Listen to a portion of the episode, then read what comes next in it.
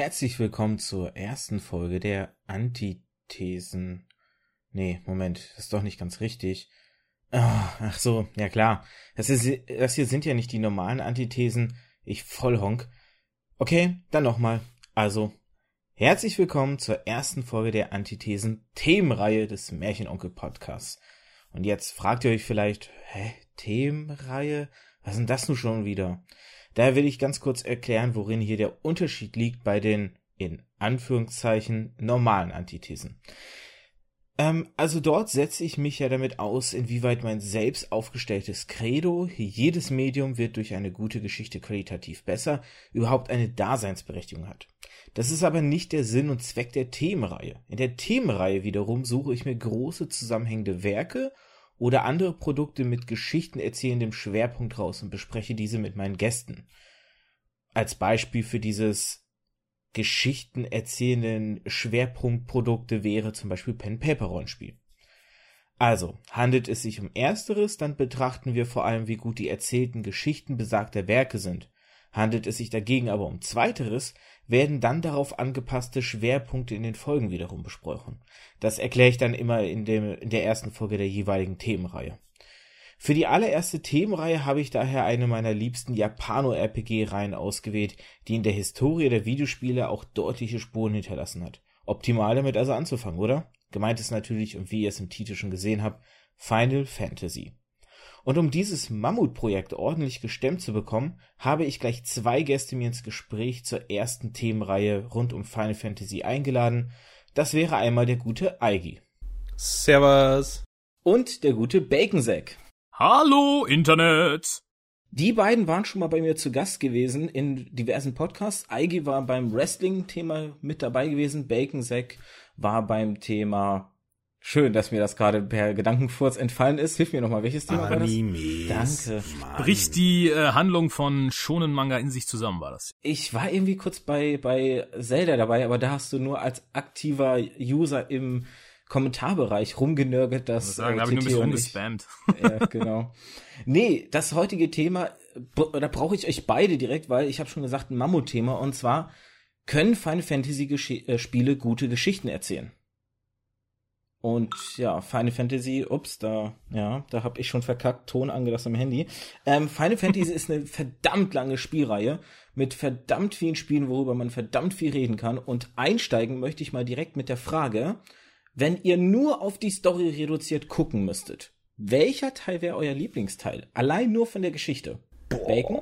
Puh, das ist, äh, das ist eine harte Frage auf jeden Fall. Ich meine, das ist ja, äh, Final Fantasy ist zwar Final Fantasy eine Reihe und natürlich gibt's immer wieder wiederkehrende Thematiken in der Story selber, aber das ist ja so, als würdest du sagen, ja, jedes, jedes Final Fantasy hat ja eine eigene Story für sich. Es ist ja keine, keine Story, die kontinuierlich weitererzählt wird. Und deswegen ist jedes Final Fantasy auch von der Story her, von dem Ton, von dem Thema, von den Charakteren, ähm, ja, eine ganz eigene Erfahrung. Und das wäre, glaube ich, so pauschal zu sagen, welcher ist dein Lieblingsfilm? Man hat ja auch wahrscheinlich nicht einen Lieblingsfilm, weil jedes Genre Film ja auch anders ist. Und so ist jede äh, Story eines Final Fantasies anders. Aber ähm, ganz Mainstream behaftet würde ich einfach mal pauschal sagen, Final Fantasy 7.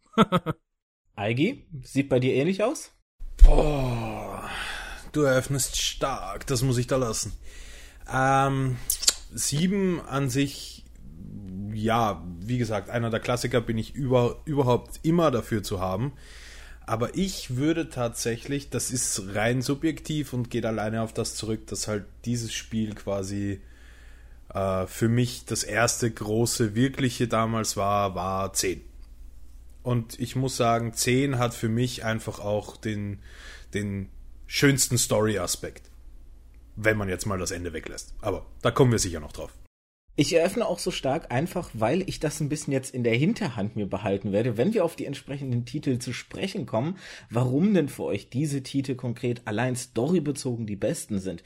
Denn ähm, ja, wir werden heute einiges natürlich unterm Tisch wegfallen lassen. Wir werden so ein bisschen die Gameplay-Mechaniken, es sei denn, sie sind irgendwie storyrelevant, was bei den wenigsten Final Fantasy-Teilen einfach der Fall ist. Da ist ja ein sehr also gerade sagen wir mal bis Teil 10 ein sehr typisch klassisches ähm, rundenbasiertes Kampfsystem ist, was für Japano-RPGs halt sehr typisch und klassisch war lange Zeit. Ähm, wir konzentrieren uns auf die Handlung. Das heißt, wir schauen uns natürlich einmal an, wie ist der Handlungsablauf von den verschiedenen Teilen, wie sind die Figuren, inwiefern sind die Figuren auch interessant, entwickeln sich, wie sind die Schurken, die ihnen natürlich entgegenstehen, weil ein Held ist auch immer nur so stark wie der Schurke, dem er wieder, äh, dem er sich widersetzt. Und ja, man muss leider sagen, wir fangen ja jetzt, also wir gehen wirklich oder versuchen weitestgehend Teil für Teil durchzugehen. Wir fangen aber an in einer Zeit, wo die Story, würde ich mal sagen, echt noch nicht so das Wichtigste an Final Fantasy war. Oder zumindest nicht so berauschend war. Final Fantasy 1. Wer von euch beiden hat's denn gespielt? Eige, ich fange mal bei dir an. Äh, gespielt habe ich's. Äh, ich habe es, glaube ich, nie, nie durchgezogen. Aber du musst da meiner Meinung nach ein bisschen differenzieren. Weil gerade bei Teil 1 zu sagen, die Story war nicht so wichtig. Ich meine, die wenigsten Leute wissen ja auch, warum es eigentlich Final Fantasy heißt, weil man könnte sich auch denken, die Typen von Squaresoft wissen einfach nicht, was Final heißen soll, nachdem jetzt Teil 15 kommt. Aber das war damals wirklich, Entschuldigung, das war damals wirklich der, der rettende Versuch, äh, die Firma zu retten. Also das war tatsächlich geplant als das letzte Spiel von Squaresoft, da die echt am Knacken waren. Und somit kann man jetzt dem ersten Teil meiner Meinung nach da ein bisschen einen, einen Bonus geben und sagen, hey, die haben damals wirklich versucht, eine Firma zu retten damit. Und für das ist es doch ziemlich gut gelaufen, muss ich jetzt ehrlich sagen. Klar, es war die, die klassische, oh, vier Helden, rettet die Welt Geschichte, aber es hatte auch schon seine ganz netten Turns und so weiter. Bagen, du möchtest direkt was dazu sagen?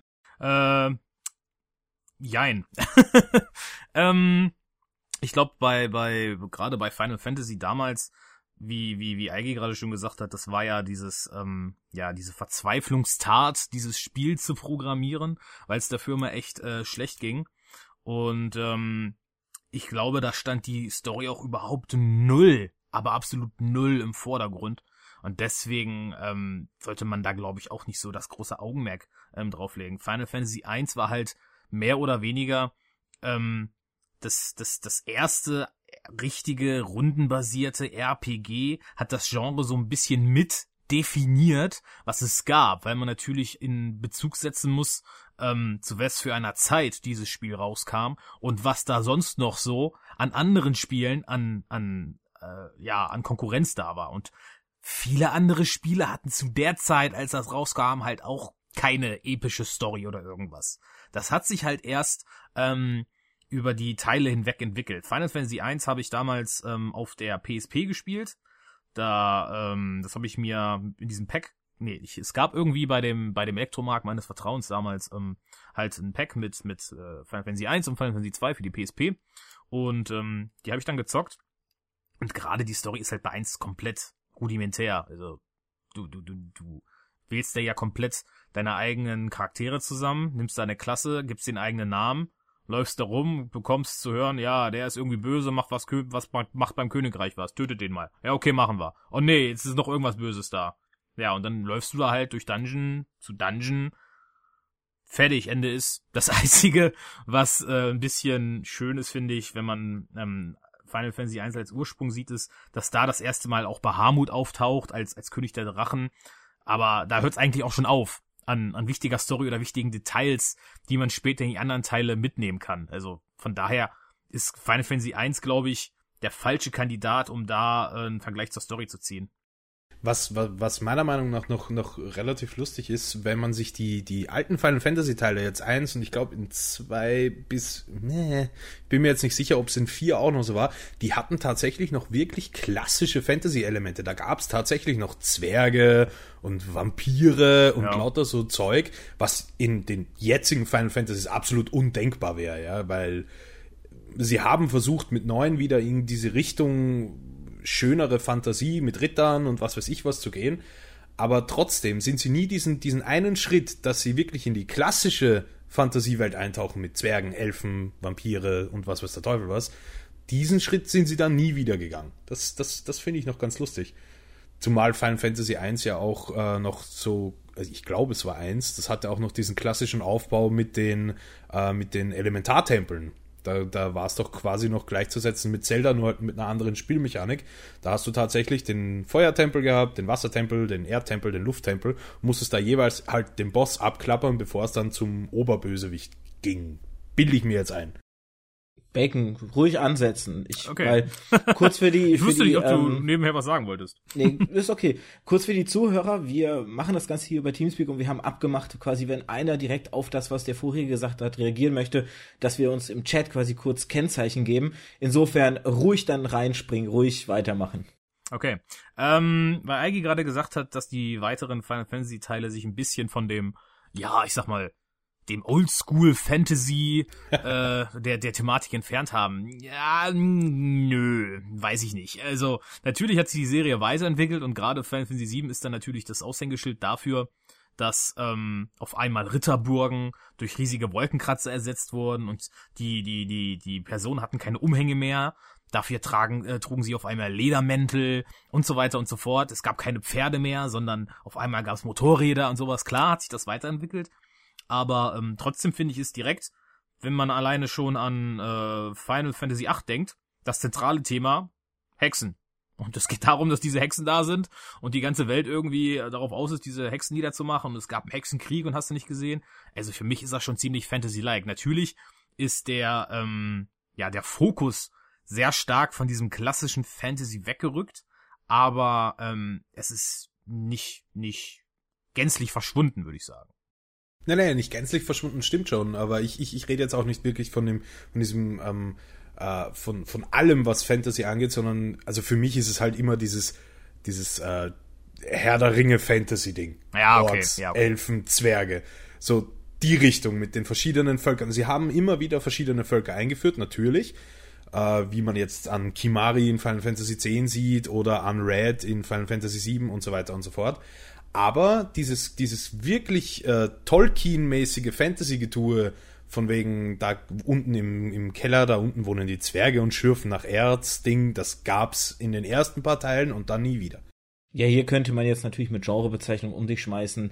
Ähm, ich denke, Eige, oder worauf Eige hinaus möchte, ist das ganz klassische High Fantasy, wirklich so dieses, was wir so ein bisschen als Mittelalter Fantasy auch verstehen, mit entsprechenden dann vielleicht fantastischen Elementen in Richtung Magie und, und übernatürlichen oder ähm, Fabelwesen und so. Und wohin sich Final Fantasy jetzt inzwischen mehr entwickelt, ist so dieses Sci-Fantasy, also wirklich auch mit moderner Technik, äh, gespickter und teilweise auch wirklich Science-Fiction-lastiger. Also gerade Final Fantasy VII hat, ähm, finde ich, einen sehr Science-Fiction-artigen Grundaufbau von der Welt und von den, ähm, von den, von den Szenarien, von den Figuren, von allem Möglichen. Also da ist das Fantasy wirklich meinem Gefühl nach noch am wenigsten erhalten geblieben. Vielleicht auch ganz prägend natürlich für den Umschwung, den Final Fantasy VII von der 2D in 3D-Grafik bedeutete. Aber dazu kommen wir noch. Ähm, um nochmal kurz zu Final Fantasy I zurückzukommen, was man natürlich ganz klar sagen muss, ist, ähm, die Story ist ein Kind seiner Zeit. Da habt ihr eindeutig recht. Natürlich darf man da oder muss man seine Maßstäbe immer ein bisschen anpassen. Unter welchen ges- zeitlichen Aspekten ist das Spiel rausgekommen? Was gab es damals vergleichsweise? Insofern ist das Spiel natürlich für seine Zeit wirklich herausragend gewesen. Auch von der Story war es damals wahrscheinlich etwas, was man so noch nicht gesehen hat, weil es hat halt eine Story versucht zu erzählen, was meine ich mir einzubilden, damals 1987, als es rausgekommen ist, eher noch seltener der Fall war. Der Blick aus heutiger Sicht ist dann natürlich ein ganz anderer, weil man dann natürlich sehr mit dem, was man heute gewohnt ist, draufblickt und dann natürlich auch vielleicht, ja, es schlechter darstellt, als es ist. Das mag durchaus sein. Eigi, hau rein.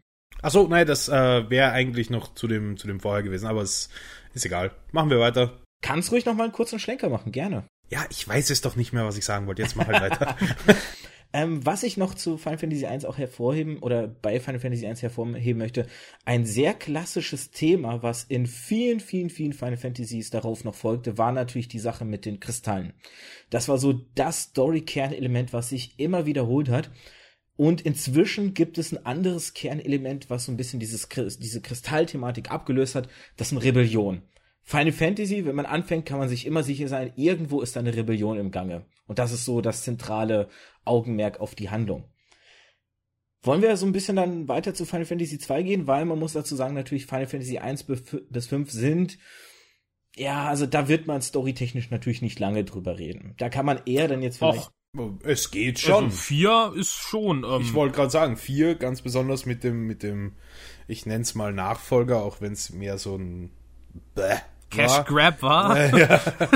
Aber da kann man dann schon noch drauf eingehen. Aber machen wir mal zwei weiter. Okay, was man an zwei vielleicht besonders hervor, äh, hervorheben ähm, könnte, ist natürlich die Sache mit dem Antagonisten. Das hat ja einen gewissen Twist mit sich gebracht. Der Antagonist, der, oder zumindest einer aus der Reihe der Antagonisten, Leon, der ja als der dunkle Ritter dann auf der Gegenseite spielte, war ja eigentlich einer der Verbündeten oder einer der Freunde der drei Hauptcharaktere, die man zu Anfang kennenlernt. Und dieses Aufbauen von wegen, dass einer unserer Freunde zur Gegenseite übermarschiert und dann gegen uns kämpft, ist natürlich etwas, was storytechnisch gar nicht mal so uninteressant ist. Oder wie siehst du das, Algi? Storytechnisch absolut nicht uninteressant und, und äh, die, die Double-Cross-Geschichte hat sich in Final Fantasy öfters wiederholt, dass ein Charakter ins Spiel kommt, der angepriesen wird als ein guter Charakter in Anführungszeichen und dann erfährt man im, im späteren Spielverlauf, ist eigentlich der größte Pisser von allen. Aber ähm, ich glaube mich jetzt nicht erinnern zu können, dass es tatsächlich so jemals wirklich so prägnant war wie in Final Fantasy II mit Leon. Könnte ich mich jetzt nicht erinnern. Was für mich noch ein interessanter Aspekt an 2 ist, nur um das kurz in den Ring zu werfen, es war ja der erste Titel, der tatsächlich mit Namen aufgewartet hat für die Figuren. Was ja für die Story dann auch wichtig war, weil in Teil 1 haben wir ja vorher schon gesagt, du hast da deine Party, gibst ihnen selbst die Namen. Musstest du auch, weil sie hatten keine Namen. Und äh, dann hat sich das Ganze aufgebaut. Und ab Teil 2 war es halt wirklich so, das waren Charaktere, die hatten eine bestimmte Story, die hatten einen Namen, die hatten eine Hintergrundgeschichte. Natürlich konntest du sie umbenennen, aber es war halt schon mehr in die Richtung, hier baut sich was auf. Megan, wie ist dein Eindruck von dem Twist mit dem Antagonisten und generell der Handlung von zwei? Ähm, ja, ist richtig, äh, was Eigi gerade gesagt hat. Auf jeden Fall war es das erste Final Fantasy dann, das zweite Final Fantasy einfach, ähm, das dann dir gesagt hat, okay, du hast diese, ähm, diese Charaktere und die haben auch eine Hintergrundgeschichte, auch wenn das da auch wieder sehr rudimentär war und sehr simpel eigentlich. Ähm, ja, okay, da hatte man so ein bisschen den Anflug von den kleinen Plot-Twist, dass er auf einmal dann ähm, einer von den Bösen ist, der Leon. Ähm, aber alles in allem, also ich finde, gerade dieses, dieses ähm, Verrat und äh, ähm, ja, Double Crossing, ähm, wie Igi es genannt hat, ähm, das ist eigentlich was ganz Cooles und was ganz Interessantes. Und ich finde, das ist eigentlich auch sehr simpel oder relativ simpel zu machen und umzusetzen, aber viel zu wenig ähm, Geschichten nutzen das für sich, finde ich. Also ich finde es immer sehr eindrucksvoll, wenn man erstmal eine Zeit lang einen Charakter kennengelernt hat und man dann später feststellt, ähm, dass er eigentlich böse ist. Bei Videospielen wird dieser Effekt natürlich noch zu einem gewissen Grad verstärkt, weil man ja die Gruppe, die man hat, die Charaktere, die man kennenlernt, die, die, die schickt man ja selber in den Kampf, man steuert diese Charaktere selber. Man hat vorher vielleicht eine gewisse Kontrolle über den Charakter gehabt. Und dann ist es ja noch auf eine leichte Art und Weise nochmal ein bisschen äh, ein, ein größerer Schockmoment für einen als Spieler, weil man dann feststellt, hey, Person XY aus meiner Gruppe, der hat mich jetzt beschissen und ähm, der, der gehört jetzt zu den Bösen, weil man hat direkt eine andere Beziehung zu dem Charakter. Natürlich funktioniert so ein Plot nur, wenn man den Charakter auch irgendwie cool oder liebenswert darstellt, weil nur dann juckt es mich, wenn er später überläuft, wirklich. Ähm, wenn das, äh, wenn der Charakter einfach scheiße geschrieben ist und äh, absolut null Sympathie versprüht oder null Coolness, dann ist es mir danach egal, ob er überläuft oder nicht. Und dann geht das Ganze los. Cypher. Zum Beispiel. Ähm, ja, dann, dann ist es mir halt einfach egal in dem Moment und dann, ja, geht es nach hinten los und dann denke ich mir, ja toll, ist komplett nutzt jetzt hier. Habt was versucht, hat nicht funktioniert. Aber wie gesagt, wenn man es richtig benutzt, dann ist das schon ziemlich geil. Ich denke mal, der Grund, warum es natürlich in Teil 2 sehr gut wirken konnte, war einfach der Fakt, es war eine Zeit, wo dieses oder diese Idee noch nicht abgenutzt war. Man hatte noch nicht schon tausend Varianten des Überläufers erlebt, sondern man spielt sein Spiel, hat einen Charakter, den man, ich meine mich zu erinnern, dass man Leon so auch wirklich am Anfang teilweise kurz an seiner Party hat, bevor dann die Zersplitterung halt storytechnisch äh, aufgegriffen wird. Und das heißt, man hat ihn für sich, man hat ihn im Team und hat dann, ja, man baut so anfangsweise eine Beziehung auf, weil es ist ja ein Charakter, den man auflevert, den man ausrüstet. Und hier ist natürlich der ganz wichtige Aspekt, wie funktioniert ein Antagonist? Ähm, ich finde, ein Antagonist funktioniert, wenn er entweder er muss mir wehtun. Also ein Antagonist muss einen Grund haben, warum ich ihn als Spieler auch wirklich hasse. In einem Spiel kann der Antagonist mir wirklich wehtun. Er kann Dinge tun, die mir als Spieler oder die sich auf mich als Spieler auswirken, die bei mir Gefühle regen. Es ist ganz anders als in einem Buch oder in einem Film, wo ich eben nur passiv konsumiere und nur sehe oder mitbekomme, okay, der Böse macht jetzt böse Sachen, deshalb ist er böse. Das ist so ein bisschen das Setting, wie Antagonisten auch heute noch in Spielen angewandt werden. Ein Antagonist, der dadurch auf mich einwirkt, indem er entweder mein Eifer, ihn aufzubauen, noch als positive Figur, sprich Leon ist in meinem Team, ich rüste ihn aus, ich level ihn auf, ich gebe ihm tolle Sachen und dann geht er plötzlich zu den Gegnern, nimmt mir alles weg und all den Einsatz, den ich in ihn reingesteckt habe, ist dahin, ist ein, ist etwas, was mir der Antagonist tun kann. Er, er ja, er greift mich in gewisser Weise an, äh, beziehungsweise schadet mir in gewisser Weise. Ähnlich funktioniert das natürlich in einem Final Fantasy Teil, den wir noch später an, äh, aufgreifen werden, Final Fantasy VII, wo mir eben ein Antagonist auf andere Weise Schaden anrichtet. Hattet ihr das Gefühl oder ich weiß nicht, hat wer von euch hat erstmal Final Fantasy II gespielt? Ich. Eigi? Kurz. Kurz, okay. Ähm, Bacon hatte dieses ähm, ich stecke jetzt Einsatz in Leon rein und dann verpisst er sich. Hatte es diesen, diesen, diese Wirkung, die ich so ein bisschen jetzt dem unterstelle? Ähm, wie meinst du das jetzt? Also ich, ich höre da irgendwie keine Wertung raus. Naja, dass du Leon mehr gehasst hast, dadurch, dass du ja vorher erstmal Einsatz in ihn reinsteckst, dann verpisst er sich, geht zur bösen Seite, dass du deshalb sagst, oh, jetzt gerade deswegen krall ich oder ne, schnapp ich dich und mach dich fertig. Ähm, so, dass das so de deine Emotion stärker dadurch ist. Einfach. Also ich meine mal, ähm, Hass ist da wohl zu viel gesagt. Wie gesagt, ist die Story von Final Fantasy 2 äh, trotzdem sehr rudimentär und nicht so wirklich ausgereift. Ähm, er hat schon einen, einen, einen, stärkeren Eindruck auf mich gemacht, wobei der Gesamteindruck der Story bei zwei jetzt nicht so megamäßig ausschlaggebend für mich war. also von daher, naja, klar, schon hat es, ist es immer eine, eine, eine, äh, ein Unterschied, wenn ich den Charakter vorher in meiner Gruppe hatte oder nicht. Aber bei zwei jetzt gerade, nee, also das wäre die Story von zwei generell größer und epischer gewesen, dann hätte es wahrscheinlich auch einen potenziell oder exponentiell krasseren Effekt auf mich gehabt. Aber so war das jetzt einfach nur, ja, nice to have, ne? Okay. Ähm, wie gesagt, Leon ist natürlich das erste Beispiel dafür, wie Final Fantasy versucht hat, auch kreative, interessante Bösewichte zu gestalten. Wir werden natürlich noch auf weitere Bösewichte zu sprechen kommen. Und wie Eigi schon gesagt hat, Final Fantasy II hat versucht, die Charaktere auch als Charaktere interessanter für den Spieler zu machen. Das baut sich natürlich auch von Final Fantasy Teil zu Final Fantasy Teil weiter aus. Und dann würde ich sagen, an der Stelle gehen wir einfach kurz zu Final Fantasy 3 über.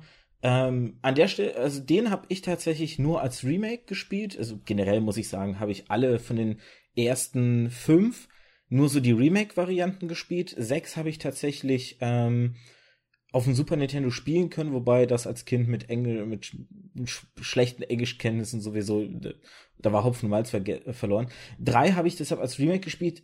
Ist natürlich, muss man sagen, ne, drei äh, Nintendo DS, bessere Grafik, sieht dann natürlich alles schon ein bisschen hübscher aus. Aber das ändert ja erstmal an der Story nichts. Auch hier nochmal kurz meine Frage direkt an euch beide. Wer von euch hat den Dreier gespielt? Hat da irgendwie ein bisschen auch Beziehung zu? Also ich habe drei nicht gespielt.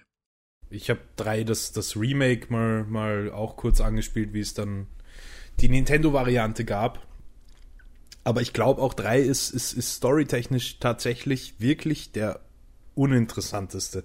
Wenn ich jetzt, also ich lehne mich da jetzt weit aus dem Fenster und, und setze mich da wahrscheinlich in die Nesseln, aber. Eins ist uninteressanter. äh, ja, nur ganz ehrlich, drei hatte nichts, was ihn von eins noch irgendwie abheben würde. Du hast halt deine vier Typen und die, die, die klare Ansage ist, ja, du hast diese Altäre, du hast die Kristalle und du musst die Kristalle beschützen, um eine Katastrophe zu behindern.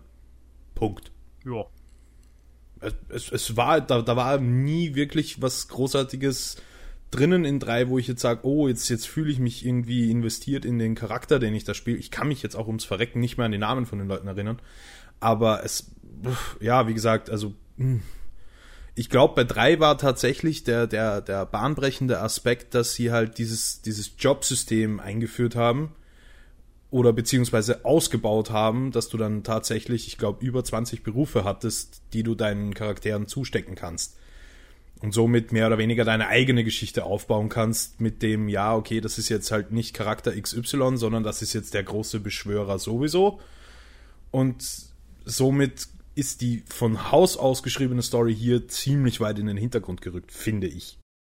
Ich finde, man kann sogar noch weitergehen. Man kann eigentlich sagen, dass Final Fantasy 3 im Gegensatz zu 2 auch schon wieder abgebaut hat, weil es ähnelt einfach wieder viel, viel stärker dem ersten Teil. Du hast einfach vier Helden, die einfach losziehen, Kristalle, bla bla bla, ohne dass storytechnisch noch irgendwas herausragendes geschieht. Ich meine, 2 hatte, wie gesagt, noch das Konzept um Leon herum, dass da so ein bisschen der Antagonist besonders aufgebaut wird oder ein bisschen auch herausragender aufgebaut wird, weil ich habe auch gerade nebenbei nochmal recherchiert, Leon unter anderem auch ähm, der Bruder einer der anderen Hauptcharaktere, die man noch im Team halt hat. Das heißt, du hast dann sowieso noch mal eine besondere Beziehung neben. Er ist abgehauen und zu den Bösen gewechselt. Er ist auch gleichzeitig noch Bruder einer meiner Charaktere. Familiäre Beziehung, was ja auch eine Thematik ist, die immer wieder äh, Verwendung findet in Final Fantasy Teilen.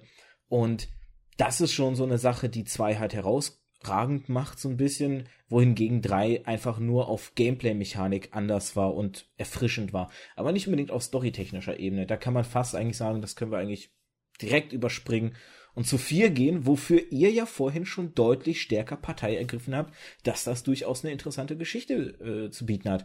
Dann äh, haut doch mal rein. Ich sag mal, ne, wer will anfangen, sagen wir mal bei Bacon.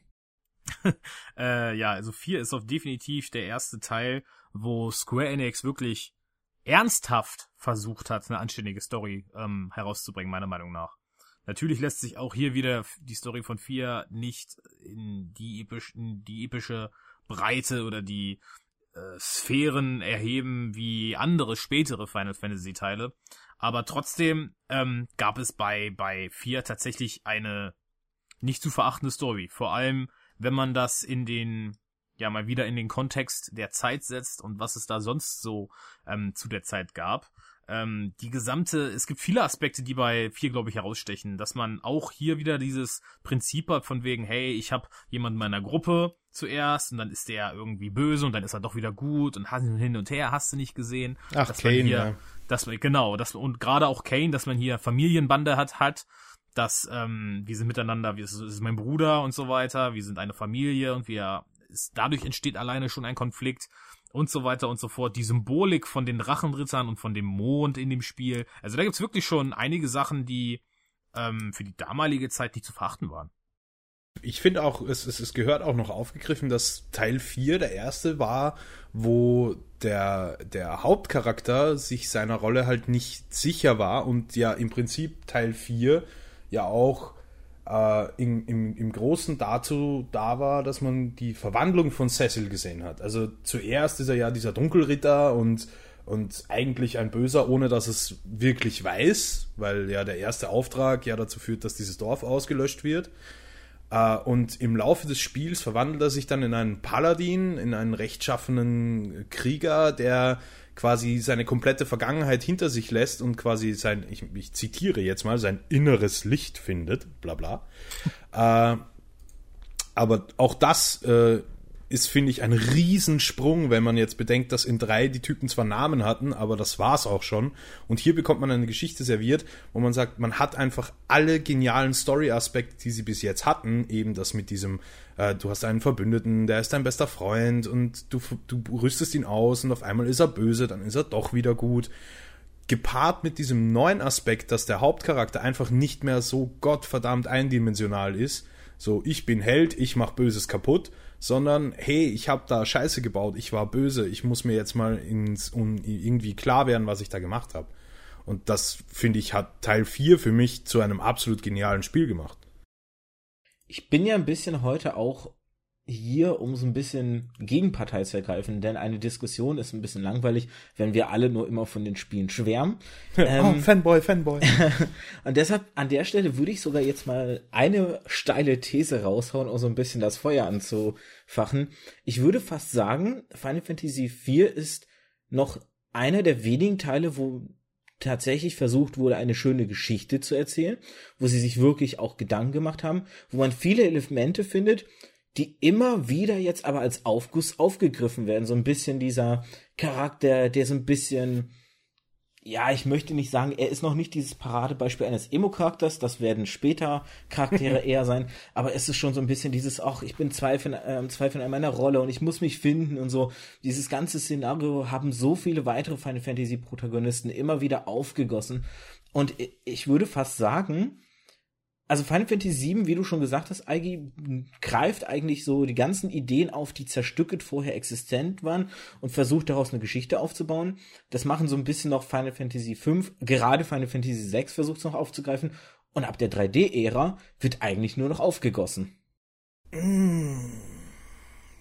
Mutiger, mutige Ansage.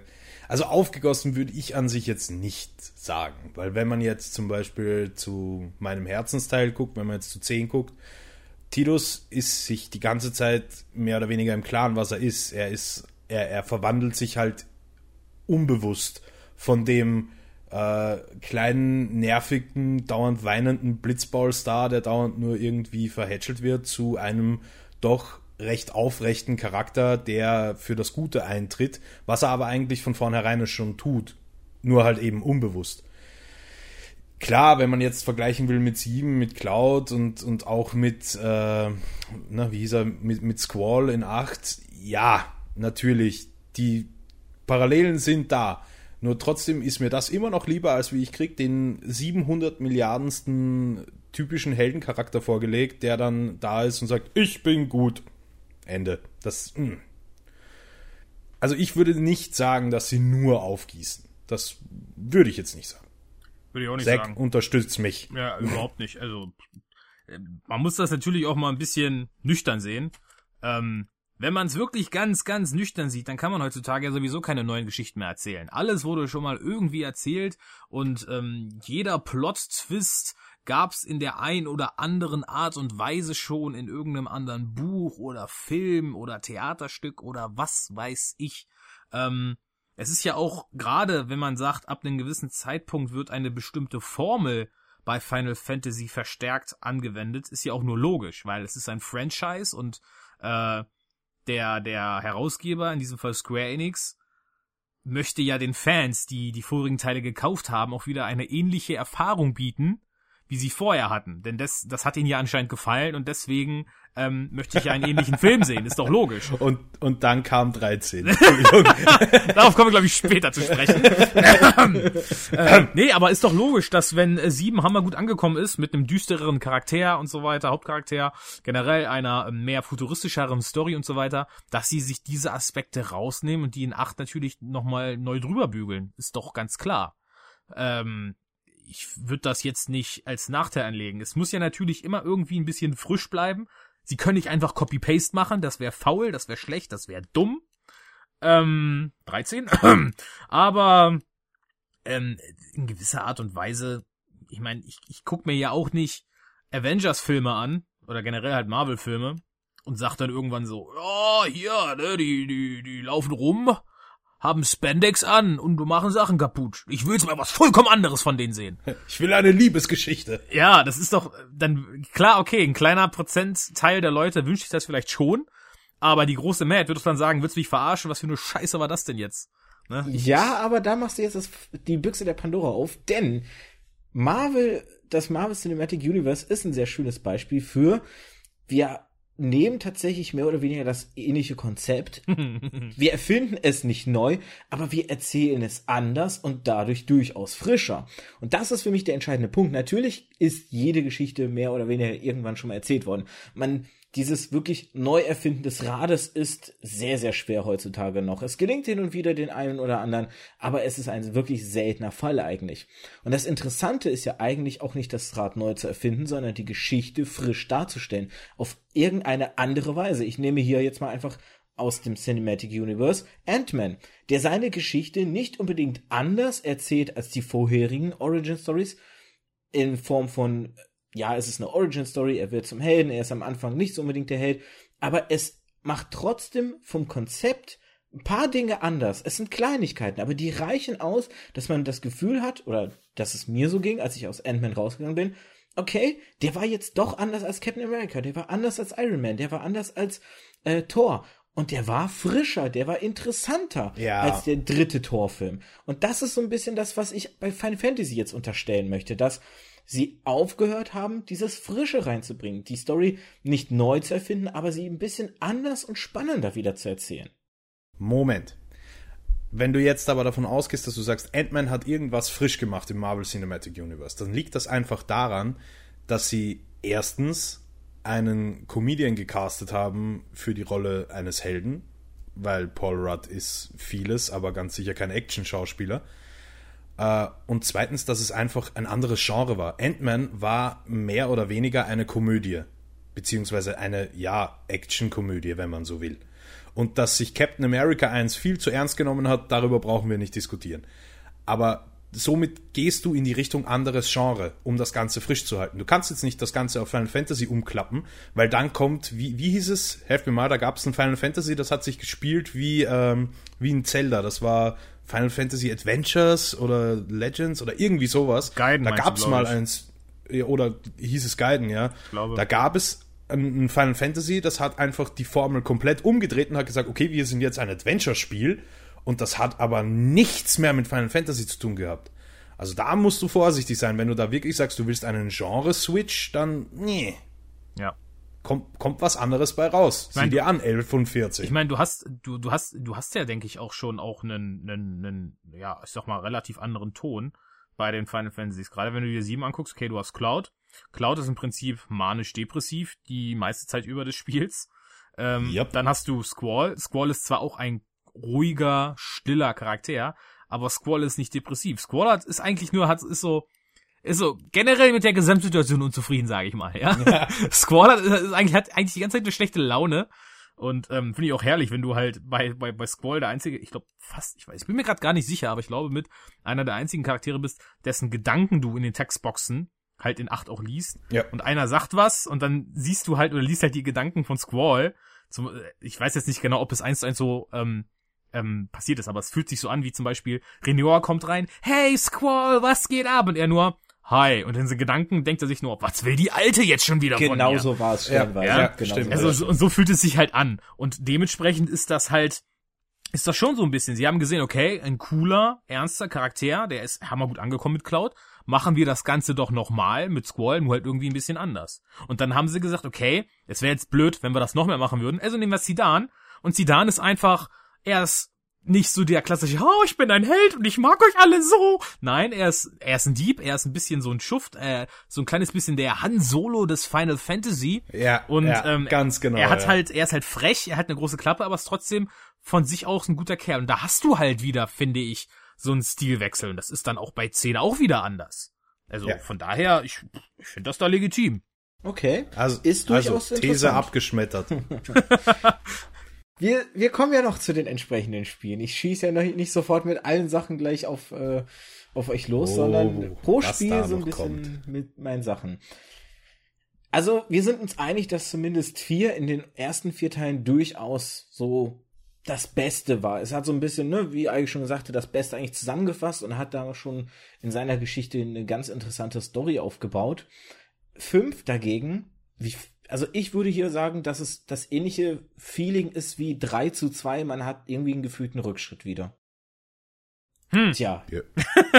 wer will? Ich habe diesmal keinen angesprochen. Ich habe jetzt erstmal in den Raum gesteckt. Nochmal, das musst du bitte nochmal genauer ausführen. Also für mich ist Final Fantasy V, es hat auch wieder eine unspektakuläre Geschichte. Es geht wieder nur darum, im Grunde, wir schicken vier Leute raus, die müssen die Kristalle retten. Ja. Äh, Ex-Dev kommt und bla bla bla. Es hat aber nichts Storytechnisches, was es herausstechen lässt, wie jetzt vier oder wie jetzt zwei. Und dementsprechend ist es für mich ein gefühlter Rückschritt, wie auch drei zu Final Fantasy 2 einfach ein Rückschritt war, weil Ja, okay, ich verstehe schon, was du meinst. Ja, jetzt bin ich, glaube ich, auf derselben Schuhe wie du. Ähm, ja, kann ich erstmal so unterschreiben. Fünf. Und alleine schon Barz. Wer nennt einen Hauptcharakter? Barz, den alten Furzkopf.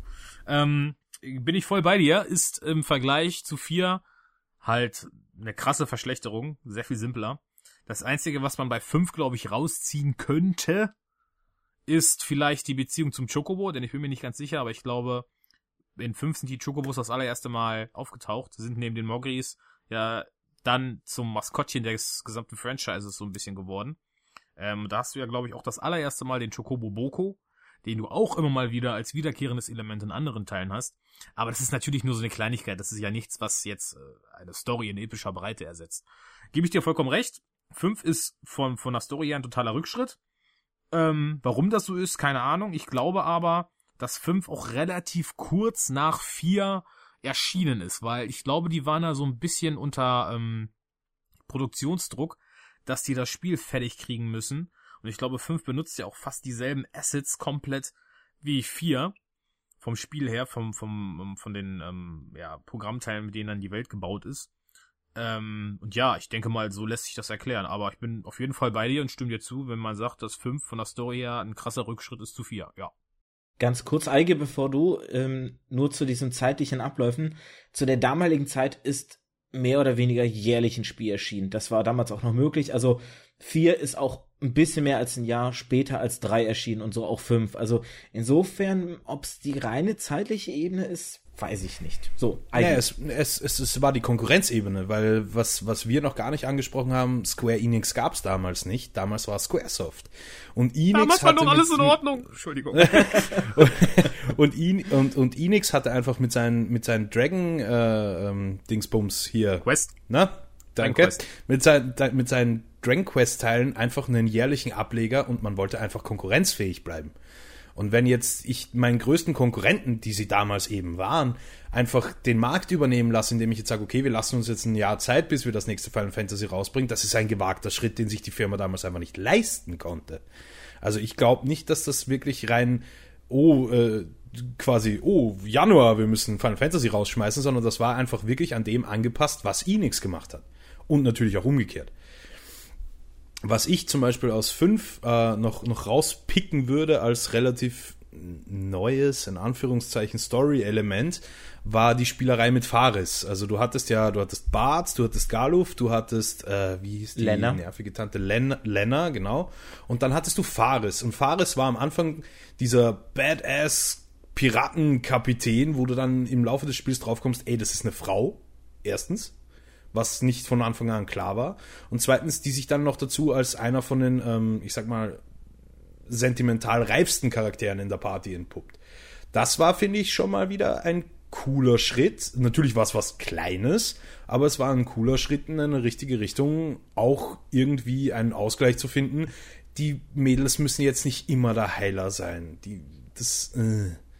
Und ja, 15 macht jetzt den Fehler und streicht Mädels generell gleich komplett aus der Party, aber ja.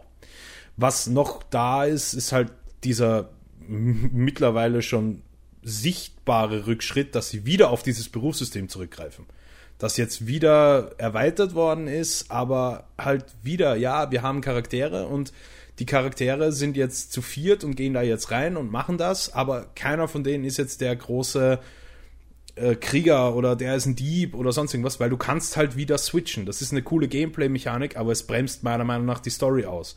Weil, so wie es, so wie es Bacon vorher gesagt hat, Sidan zum Beispiel ist halt dieser, dieser Aufreißer-Typ, dieser, dieser Dieb und das, das trägt sehr viel zu seinem Charakter bei. Und wenn ich da jetzt vier No-Name-Charaktere hinstelle und sage, okay, du kannst jetzt frei darüber entscheiden, was für einen Beruf der hat und was der tut, dann bremst das die Story in meinen Augen ein bisschen. Ich möchte hier an der Stelle mal kurz sagen, weil du das ja auch so ein bisschen hervorhebst, ein starker weiblicher Charakter im Team. Squaresoft 1992 hatte äh, starke Protagonistinnen. Wo sind sie heute? Ähm, ich möchte kurz ansetzen an einem Punkt, den du gerade angesprochen hast, und ein bisschen in den Hinblick auf die Uhr. Ähm, denn wir bleiben trotz allem natürlich so ein bisschen im Rahmen von einer Stunde. Und jetzt noch Final Fantasy VI anschneiden. Das könnte ein relativ umfangreicher Brocken werden, den ich deshalb jetzt einfach mal in die nächste Podcast-Folge oder in den nächsten Part dieses großen Final Fantasy Podcast schieben möchte. Und du hast mir nämlich einen sehr schönen Übergang zu einem Thema, was ich noch ansprechen wollte, geboten ist das Gameplay nicht ein bisschen hinderlich für das Spiel und auch für das Erzählen der Story, äh, den Aufbau eines Spannungsbogens?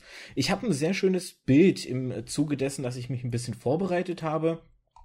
Ähm, hier in, für diesen Podcast habe ich ein sehr schönes Bild gesehen, was ein bisschen den Spannungsbogen eines Films mit dem Spannungsbogen eines Spiels verglichen hat. Ich werde jetzt einfach mal an der Stelle, wenn ich dran denken sollte und schlau genug bin, im Podcast dieses Bild einblenden. Für euch schicke ich jetzt ganz kurz den Link, dass ihr es euch auch einfach mal kurz angucken könnt. Und zwar ist das Interessante, dass bei einem Film der Spannungsbogen im Grunde immer steigend ist, mit kurzen Pausen, wo der Zuschauer sich ein bisschen erholen kann und auf die nächste Spannungssteigerung hinarbeiten kann oder hin sich vorbereiten kann. Beim Spiel hast du im Grunde den Storyaufbau oder den Spannungsaufbau oft durch oder heutzutage vor allem durch sogenannte Rendersequenzen, durch Cutscenes, durch Szenen, wo du nicht als Spieler aktiv bist. Da wird die Geschichte erzählt und das ganze Gameplay dazwischen sind immens lange Pausen, die einen im Grunde so ein bisschen aus diesem Spannungsfluss rausreißen. Und so ein bisschen hast du es ja jetzt auch schon angesprochen, Eigi. Ähm, wie seht ihr das? Also würdet ihr auch sagen, dass das Gameplay teilweise hinderlich für den Storyaufbau ist? Ich gebe diesmal das Wort eher aber an Bacon. Ähm, kommt drauf an, wie das Gameplay ist. Gameplay kann, wenn es anständig in die Story verworren ist und mit der Story harmoniert, hammermäßig sein und das Spiel nur ums Dreifache, Fünffache, Tausendfache, eine Fickelionfach äh, verbessern. Auf jeden Fall. Ähm, ja, es kommt darauf an, wie es ist. Es ist natürlich was anderes, wenn ich sage, okay, ich bin jetzt hier in meinem, weiß ich nicht, ich äh, spiele Fantasy-Spiel XYZ und ähm, weiß ganz genau, hinter dieser Tür äh, wartet mich eine neue Zwischensequenz, weil da kommt irgendwas, da ist ein bestimmter Gegner, eine Person, die ich treffen werde, da passiert irgendwas, bringt die Story voran. Aber bevor ich da reingehen kann, muss ich erstmal vier Stunden irgendwelche beschissenen Fetch-Quests machen, irgendwie töte zehn Mobs von der und der Sorte und hast du nicht gesehen.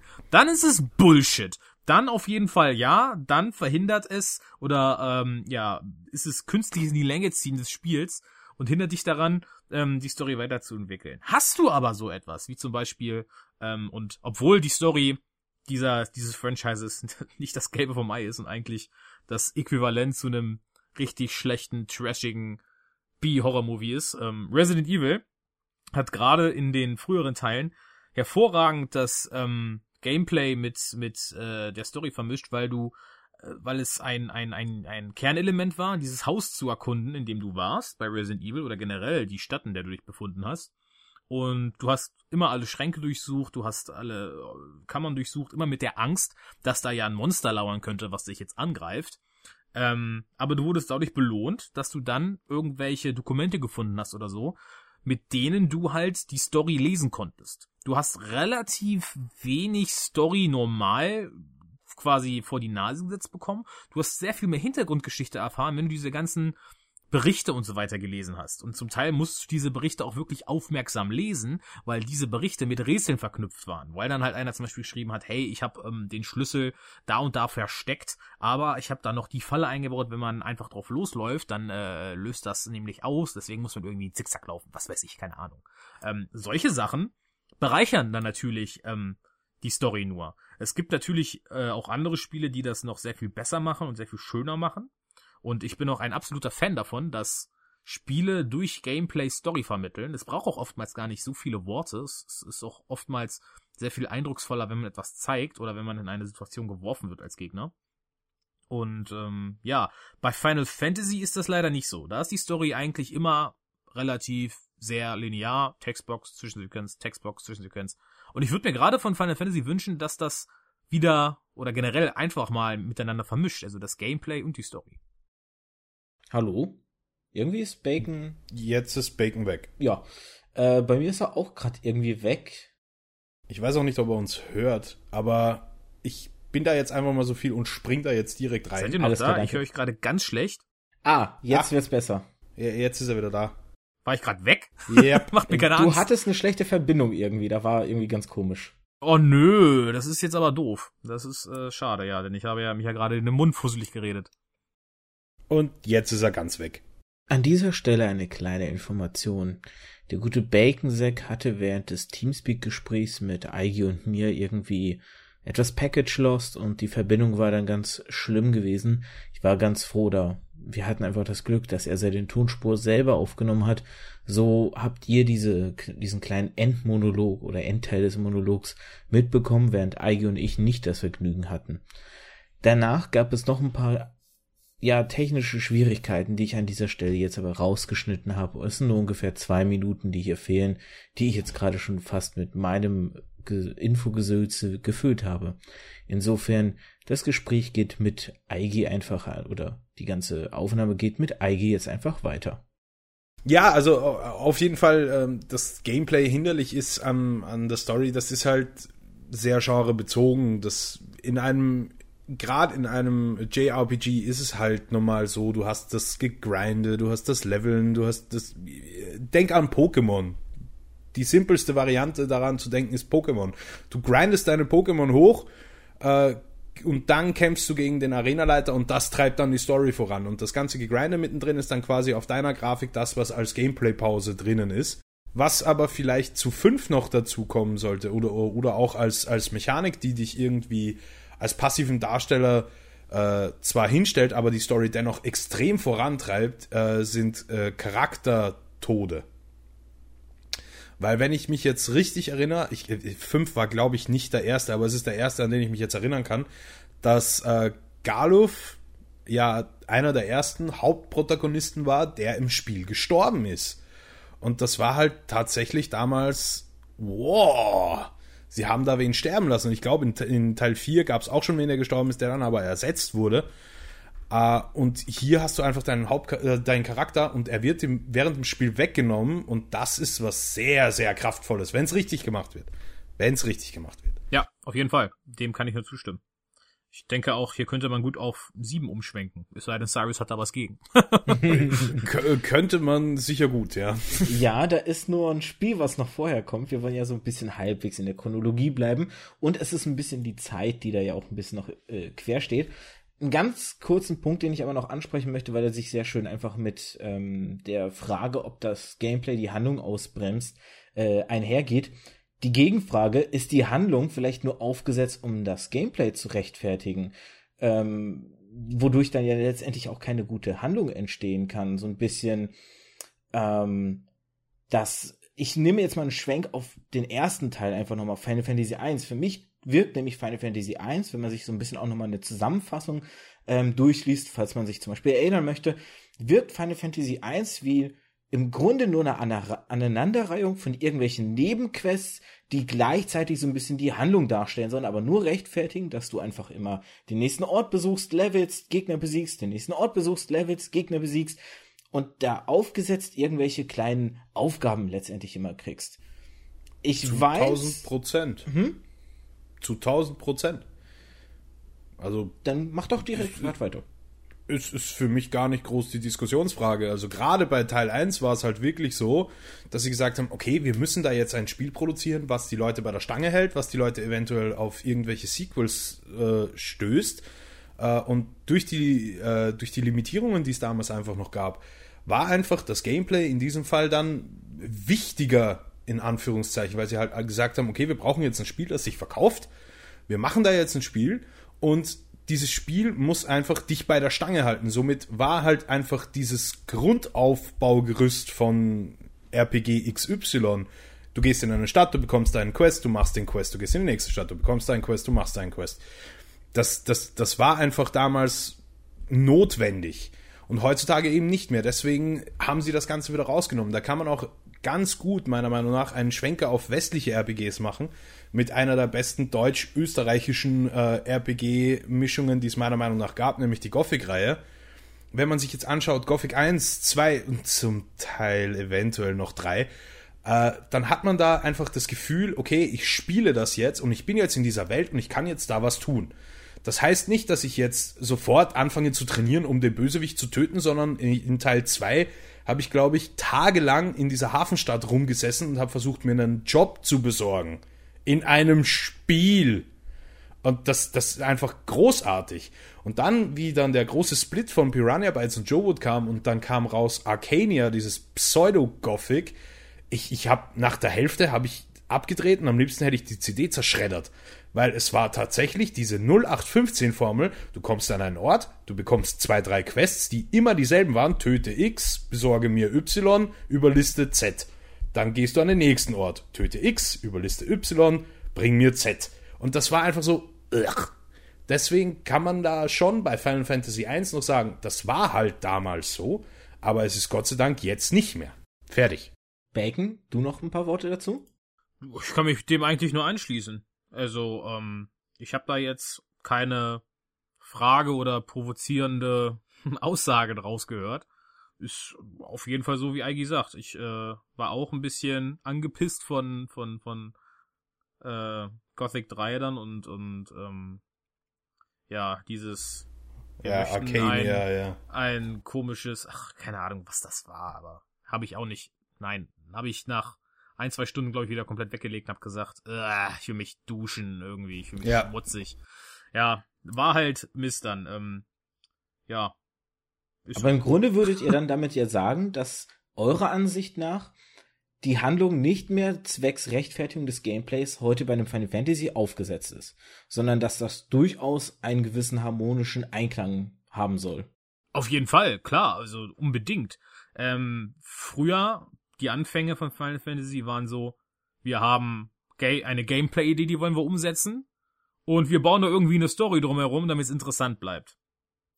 Genauso ist es übrigens heute immer noch bei Zelda, just saying, weil ähm, die äh, machen immer noch, wir überlegen uns erstmal Gameplay-Sachen und dann gucken wir mal, was für eine Story wir drumherum bauen. Ähm, ja, nur die sind sogar zu faul, sich neue Namen auszudenken. Richtig, das ist ja skandalös, ne?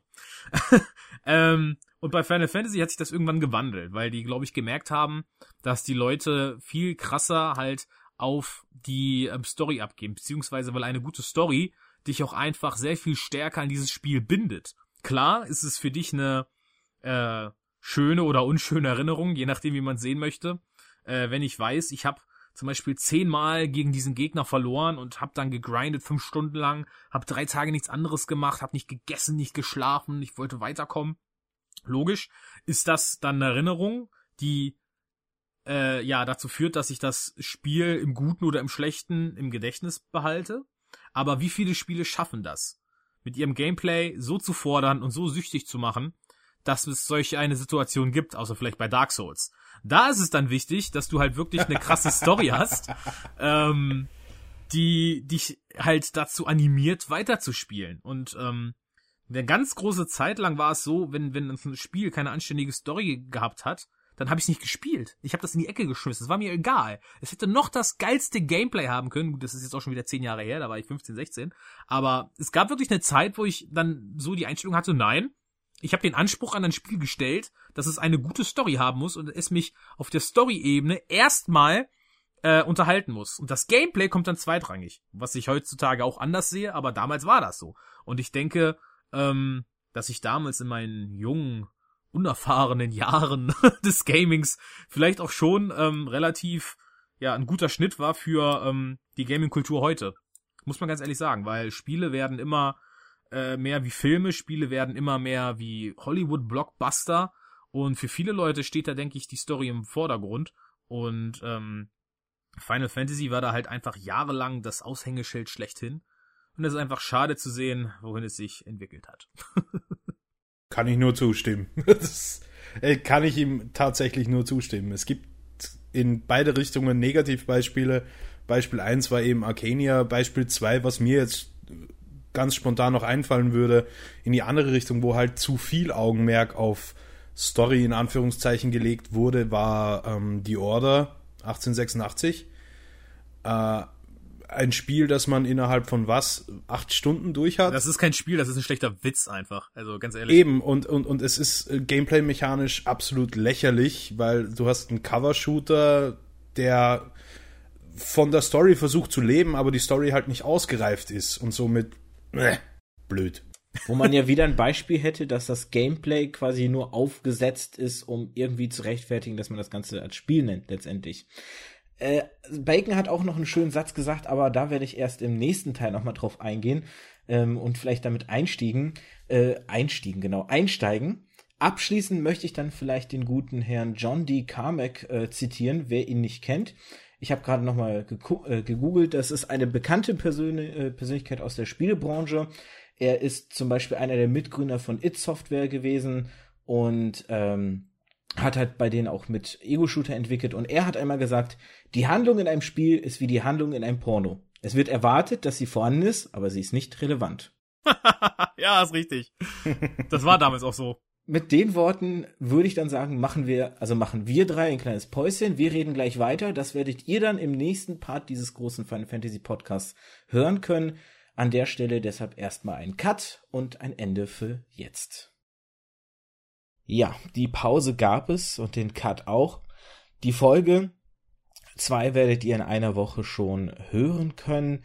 Folge 3 wird dann irgendwann im Oktober nachfolgen. Ich bin noch nicht ganz sicher, ob ich es immer mit einem festen Termin mache, beispielsweise immer der 15. eines Monats, weil natürlich genauer Termin dann immer wieder auch ein bisschen Druck ausübt und ich muss halt schauen, wie Eigi und Bacon Sack jetzt immer wieder Zeit haben werden, denn Folge 1 und 2 sind aus 2015, das sind noch alte Folgen beziehungsweise 2016 und jetzt mit Folge 3 nachdem die guten Jungs zwei Jahre, zweieinhalb Jahre warten mussten, dass ich diese beiden Folgen endlich mal release, geht es weiter, wir reden weiter. Ich habe beide gefragt, sie haben beide Bock, sie wollen weiter mitmachen. Ich freue mich tierisch, dass es weitergehen kann, genau in dieser Konstellation.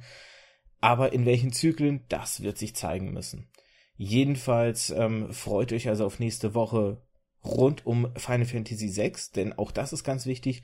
Diese erste Folge hat Final Fantasy 1 bis 5 thematisiert.